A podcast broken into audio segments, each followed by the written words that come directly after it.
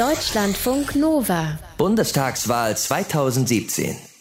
Live aus Berlin. Jetzt kommt eine Zahl, die konnte ich ehrlich gesagt nur schwer glauben, ne, eine Jahreszahl. 1998, so lange hat es laut dem Historiker und Blogger Moritz Hoffmann gedauert, bis kein ehemaliges NSDAP-Mitglied mehr im Bundestag saß. Also kein Mensch, der mal in der Partei Adolf Hitlers war. Und jetzt ist es natürlich so, Mitgliedschaft alleine begründet noch keine Geisteshaltung. Trotzdem sollte man gewarnt sein, die Vergangenheit ist so vergangen anscheinend nicht. Manche sagen ja mit der Alternative für Deutschland, mit der AfD, da kommt diese Vergangenheit jetzt volles Rohr zurück zurück in den Bundestag. Deutschlandfunk Nova Geschichtsexperte Matthias von Hellfeld. Matthias, Viele Menschen sagen ja, einige der künftigen AfD-Abgeordneten hätten ziemlich rechtsextreme Ansichten. Nicht nur rechts von der CDU, sondern wirklich rechtsextrem. Gab es denn sowas schon mal im Bundestag?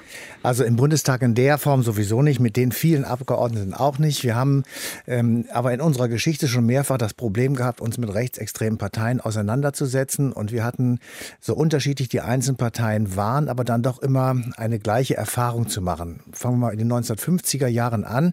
Da war die NSDAP und die Nazis Nazi-Zeit gerade kurz vorbei und es gab halt ein paar Unverbesserliche, die sich in einer Partei zusammengetan haben, die dann auch sehr rasch verboten wurde.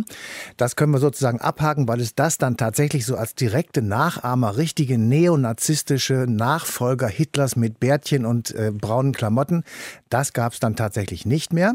Aber unsere Gesellschaft hat sich im Laufe der letzten 50, 60 Jahre natürlich mehrfach radikal verändert. Und in den 60er Jahren etwa, da kennen viele von uns Bilder aus äh, YouTube oder Tagesschau oder irgendwelchen Dokus, äh, gab es Randale auf der Straße, da gab es Studenten, die unruhig wurden, da gab es Forderungen nach einer Modernisierung unseres Landes und es gab eine außerparlamentarische Opposition. Und man konnte also, wenn man sich das alles nur so von außen anhörte und anguckte, schon denken, oh, oh, oh, das wird hier ein ganz anderes Land auf einmal. Und dagegen bildete sich eine ich sag mal, nationale Opposition. Das war die ähm, NPD damals, die also in Baden-Württemberg beispielsweise im Landtag mit 9,8 Prozent einzog und alle dachten, um Himmels Willen, bei der Bundestagswahl 1969, also ein Jahr später, wird diese Partei dann sicher auch in den Bundestag kommen. Sie scheiterte damals mit 4,3 Prozent, also knapp an der 5-Prozent-Hürde.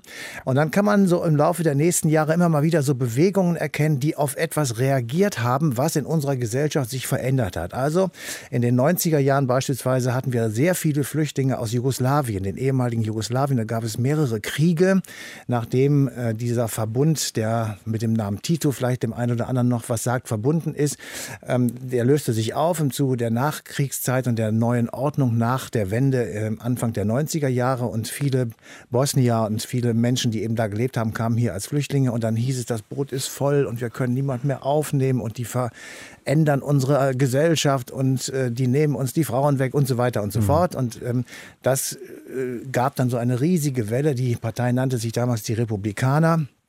So, und jetzt haben wir wieder so ein Problem. Ähm, das waren wieder Flüchtlinge und wieder weiß man nicht, wie man das alles vernünftig handeln soll. Und wieder bauscht sich dann sozusagen so etwas auf, was eben dann auf diesen Punkt äh, wirklich rekurriert. Und äh, wenn man so die äh, Stellungnahmen sich heute Abend anhört, dann merkt man ja auch, es ist jetzt tatsächlich auch bei den Linken oder bei der FDP oder auch bei der CDU angekommen. Wir haben das Thema offenbar tatsächlich falsch angepackt und viele Leute haben Angst und viele Leute verstehen das nicht und meinen dann, es wäre richtig, eine Partei zu wählen, die sagt, wir schmeißen die alle wieder raus, was natürlich gar nicht geht. Alles das, was da gefordert wird, ist eigentlich überhaupt nicht möglich, aber es wird jetzt mal gesagt und dann setzen sie alle ihre Hoffnung drauf und schon hast du in diesem Fall jetzt 13 Prozent oder was immer es dann werden wird. Das sind 86 Personen, die, und das will ich nochmal so am Schluss dieser Einschätzung sagen, ähm, die kriegen jetzt alle sehr viel Geld und die werden mit diesem vielen Geld eine Struktur aufbauen in der Bundesrepublik, die sich gewaschen hat. Jedenfalls würde ich das machen, wenn ich an deren Stelle wäre. Und das können wir gar nicht verhindern. Mhm. Mit deinem reichhaltigen Erfahrungsschatz aus vielen Jahren äh, Beschäftigung mit der Geschichte, was würdest du sagen, ist das probateste oder das probate Mittel, um diesen Strukturen von vornherein irgendwie so ein bisschen Riegel vorzuschieben? Ja, wir müssen uns auf jeden Fall mit ihnen auseinandersetzen, sie in die Ecke stellen und ausschweigen und totstellen sozusagen. Das ist wahrscheinlich nicht der richtige Weg. Wir müssen die Argumente, die sie vorbringen im Bundestag, das wird manchmal ziemlich geholzt werden. Also das wird äh, mit mit Formen und mit Worten geschehen, die uns sehr fremd sind und die uns auch wahrscheinlich sehr erschüttern und erschrecken werden. Aber es, wir müssen uns damit auseinandersetzen, weil die Menschen, die sie gewählt haben, das sind ja ein paar Millionen. Das sind ja nicht alles Nazis und das sind ja nicht alles Kriminelle und Idioten. Das sind Leute, die haben eine bestimmte Sichtweise auf diese Gesellschaft, auf unsere Gesellschaft Gesellschaft, wir sind ja Teil davon, wir müssen doch mit ihnen zusammen in dieser Gesellschaft leben, die ist eben anders als meinetwegen deine und meine. Aber unsere ist deswegen nicht von vornherein die richtigere. Ja, wir können nicht einfach so sagen, alles das, was wir sagen, ist richtig und was ihr sagt, ist falsch. Wir müssen uns damit auseinandersetzen und wir müssen den Leuten, die uns dann zuhören oder die den Politikern dann zuhören, klar machen, diese Radikallösungen, die da äh, zum Teil rüberkommen, also rausschmeißen, wieder zurück nach Libyen schicken und so weiter, das geht alles gar nicht. Das geht von unserem Grundgesetz her schon auch gar nicht.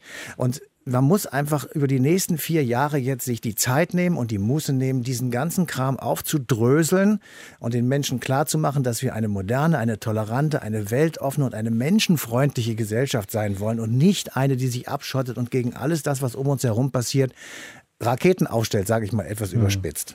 Dazu rät unser Deutschlandfunk Nova Geschichtsexperte Matthias von Hellfeld. Informationen zum Umgang mit der Kommunikationsstrategie der Alternative für Deutschland gibt es im Netz. Zum Beispiel hat der Kollege Sascha Lobo vor kurzem so eine Art Anleitung veröffentlicht. Und genau mit dieser Kommunikationsstrategie wollen wir uns in wenigen Minuten direkt beschäftigen. Wir schalten dann zu meinem Kollegen Stefan Maas in die AfD-Parteizentrale. Vielen Dank, Matthias. Nach Bitteschön. Deutschlandfunk Nova. Bundestagswahl 2017. Live aus Berlin.